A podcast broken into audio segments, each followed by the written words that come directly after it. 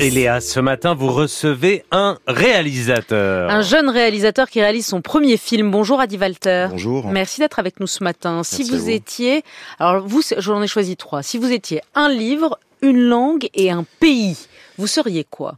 Alors, je commence par lequel?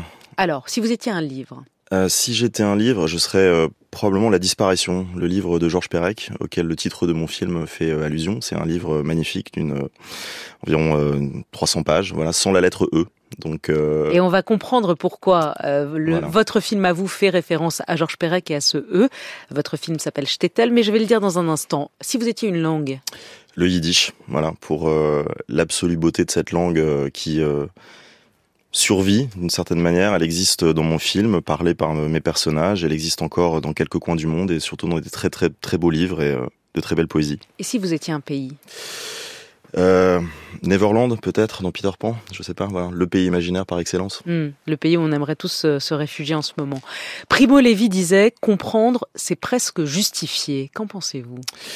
Euh, je, je pense comprendre cette phrase, elle est, elle est, elle est, elle est, elle est très forte. Euh, Moi, j'ai fait un film qui procède justement d'une incompréhension, c'est-à-dire, euh, moi, j'ai une, une incompréhension absolue devant la tragédie de la Shoah. Euh, donc, j'ai essayé de faire un film qui voilà, je m'étais posé la question moi de savoir que peut euh, que peut faire mon cinéma face au désastre. C'était la question que je m'étais posée. Donc euh, euh, devant cette incompréhension qui était la mienne, j'ai essayé de voilà de faire revivre des personnages le temps de 24 heures avant leur effacement. voilà. Comprendre, c'est ce que vous essayez de faire dans Shtetl, votre tout premier film de cinéma, puisque jusqu'à maintenant vous réalisiez des documentaires.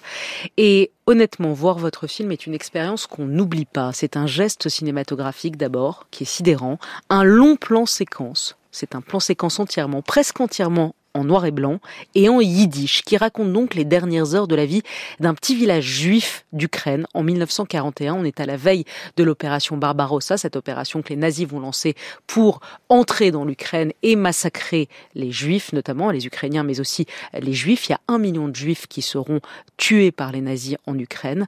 C'est un projet saisissant à la fois sur le fond et sur la forme. Comment vous vous êtes lancé? Vous avez osé pour un premier film vous lancer dans un, dans un projet aussi fou? Je me suis lancé dans ce projet avec une, euh, encore une fois, une idée hein, qui était, euh, euh, moi j'ai un problème presque historiographique, j'allais dire, enfin l'historiographie du, du cinéma avec euh, euh, les films qui traitent de la Shoah. Donc moi, je j'ai- pas voulu euh, représenter la destruction, moi j'ai voulu représenter la vie. Donc mon idée, j'allais dire, l'idée un peu fondamentale du film, c'est celle-là, c'est-à-dire refaire vivre des personnages, des villageois. C'est une histoire vraiment, c'est une histoire d'amour hein, d'abord ce film. Hein. C'est l'histoire d'un d'un garçon qui qui revient en village pour empêcher un mariage arrangé et partir avec l'être aimé. Euh, et euh, voilà, ce film se situe euh, vraiment dans les, les, les quelques instants avant l'effacement de ce monde. C'est effectivement le parti pris très fort du film, c'est de filmer les heures qui ont précédé Oui, le massacre des Juifs. Précisément, la vie avant la catastrophe, tout va disparaître. Et pourtant, il y a encore beaucoup de vie. À 24 heures du massacre, on prépare un mariage, on se dispute entre voisins, on s'engueule, les enfants jouent dans la rue. Il y a la vie normale. Et 24 heures après, cette vie-là va être entièrement euh, disparaître, engloutie. Et c'est ça que vous vouliez, vous vouliez filmer les 24 heures d'avant. Et vous avez lu beaucoup de témoignages d'ailleurs Oui, oui. de gens qui ont vécu cette dernière journée avant Oui, Barbarossa et qui vous disent qu'ils avaient comme un pressentiment. Certains voyaient des nuages rouges. Et même vous avez lu sur le Rwanda, avant le massacre, avant le génocide, les quelques heures qui ont suivi, les gens témoignent que c'était totalement électrique, que les gens s'engueulaient, s'énervaient, que des gens pleuraient sans raison, comme s'ils pressentaient la catastrophe qui allait arriver quelques heures oui, après. c'est tout à fait juste. Il y a, il y a dans le film d'ailleurs une espèce de surcondensation de la vie comme ça. C'est vrai que les personnages, euh, euh, voilà, vivent euh, un, un- un moment euh, très particulier. Euh, euh, j'ai- j'ai- L'opération Barbarossa, vous savez, c'est 4000 kilomètres quasiment de, de front. Ils ont, les Allemands ont lancé une offensive de, de, de la Lituanie au sud de l'Ukraine, et donc effectivement, on a des témoignages de gens euh, qui ont euh, ressenti euh, des choses dans les, les, les heures qui ont précédé euh, cette attaque absolument euh, gigantesque.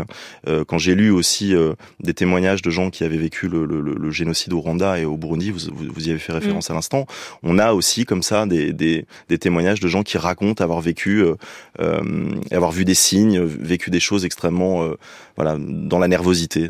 Hmm. Et vous le dites, il y a l'histoire dans l'histoire, il y a cette histoire d'amour qui est, qui est bouleversante, c'est ce qui rend le film universel. Et d'ailleurs, assez joyeux, je vais vous dire. C'est ça qui est paradoxal que vous arrivez à faire. C'est-à-dire pendant cette heure et demie de film, avant la catastrophe, eh bien, c'est la vie qui prend le, qui prend le pas. Mendele, votre héros, donc, qui a quitté son shtetl pour aller tenter sa chance et devenir réalisateur à Kiev. Il revient pour voir son père et pour essayer de retrouver son amoureuse et l'empêcher de se marier avec son ennemi. C'est aussi ça le film. Et ça, ça pose aussi la question de, de l'appartenance, de l'identité, de sa communauté. Il est là, il est tiraillé, il veut y échapper à cette communauté qui est à la fois rassurante mais aussi étouffante. On sent bien que la tradition, les parents, la culture, etc. Lui veut devenir une star, à, à Kiev et devenir un grand réalisateur et en même temps, et en même temps, tu n'échappes pas à tes origines. Oui, c'est vrai que le film pose la question euh, de, enfin, à quel point on peut, euh, à quel point on reste euh, fidèle à son histoire, à quel point on, peut ou pas s'en affranchir. Donc c'est, je pense que c'est, c'est un film, c'est un conte universel. En vérité, c'est des questions qu'on se pose tous. Donc jusqu'à quel point on est loyal ou, voilà. Et, ce personnage est constamment effectivement tiraillé entre un désir de liberté qui l'emmène faire du cinéma ailleurs. Il a quitté son village et puis le monde des pères, le monde de la tradition avec lequel il n'a pas totalement rompu non plus. C'est un monde aussi que moi je ne connaissais pas et je pense beaucoup de gens ne connaissent pas oui. ce que c'était. On parle vaguement de ces juifs d'Europe, oui, de la oui, Mitteleuropa et on ne sait pas ce que c'est. Et on ne sait pas ce que c'est quand on n'est pas juif, ce qui est mon cas. Et je trouve que votre film nous vraiment nous, nous plonge dans la reconstitution de ce monde englouti parce que c'est vrai que quand vous allez euh, à, à, Varsovie ou à Rome voir les ghettos juifs, bon, bah, il y a presque plus rien.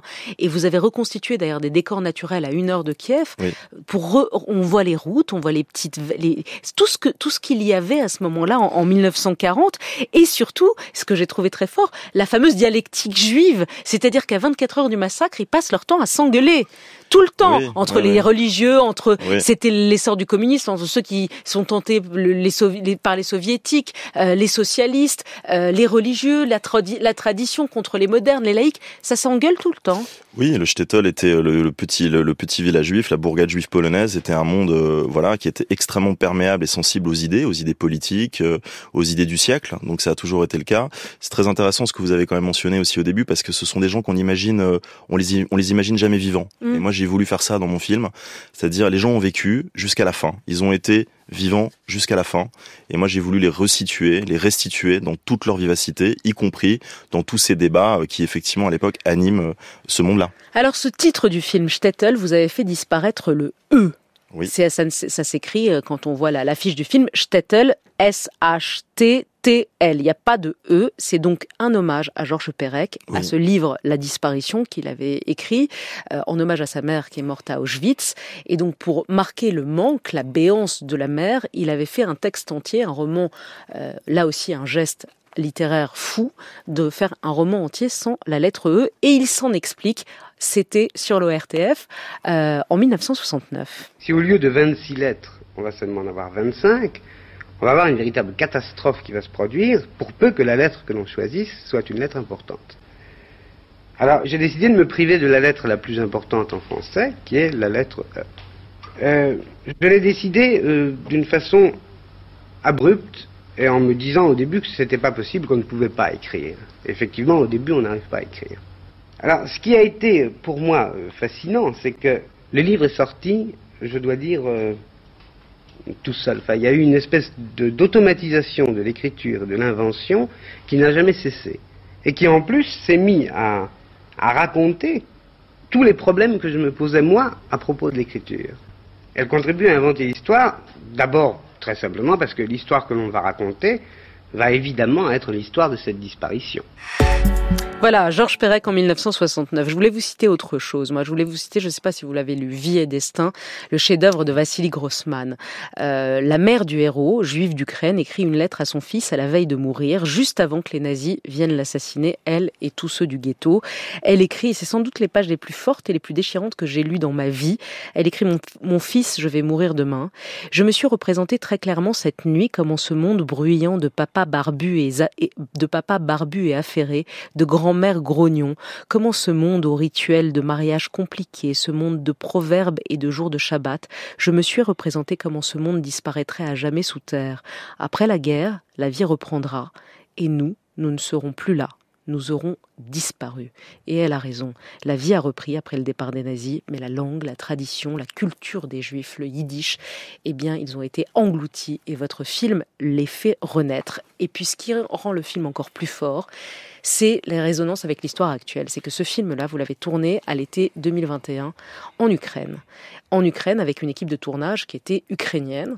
Et euh, vous dites, ils étaient traumatisés. Ils pressentaient, eux aussi, ils voyaient des signes, ils pressentaient l'attaque de Poutine et ils étaient traumatisés. Oui, bien sûr, on a dû décaler le tournage. D'ailleurs, on devait tourner le film en mai euh, euh, 2021 à l'époque. On a dû décaler à l'été parce qu'il y avait déjà des bruits de bottes euh, très conséquents en fait à l'époque. Hein. Donc, euh, faut savoir qu'il y a une guerre à l'époque depuis déjà 2014. Donc, moi, j'ai toute une partie de mon équipe technique euh, qui est extrêmement déjà traumatisée, c'est le mot, hein, par la guerre qui est sur leur territoire. Donc, effectivement, on a été happé, rattrapé par l'histoire, c'est sûrement la, la, bonne expression, puisque euh, voilà, on, avait euh, un peu une course contre la montre. On savait que il y avait un risque de guerre extrêmement fort, donc on a fait tout le tournage avec euh, l'idée de cette guerre qui arrivait. Euh, et puis qui a fini par arriver puisque la post-production du, du, film a été interrompue par, euh, oui, vous par avez, la guerre. Oui, vous avez dû sortir la, la post-production de voilà, Kiev ouais. pour la faire ailleurs, en France et ailleurs.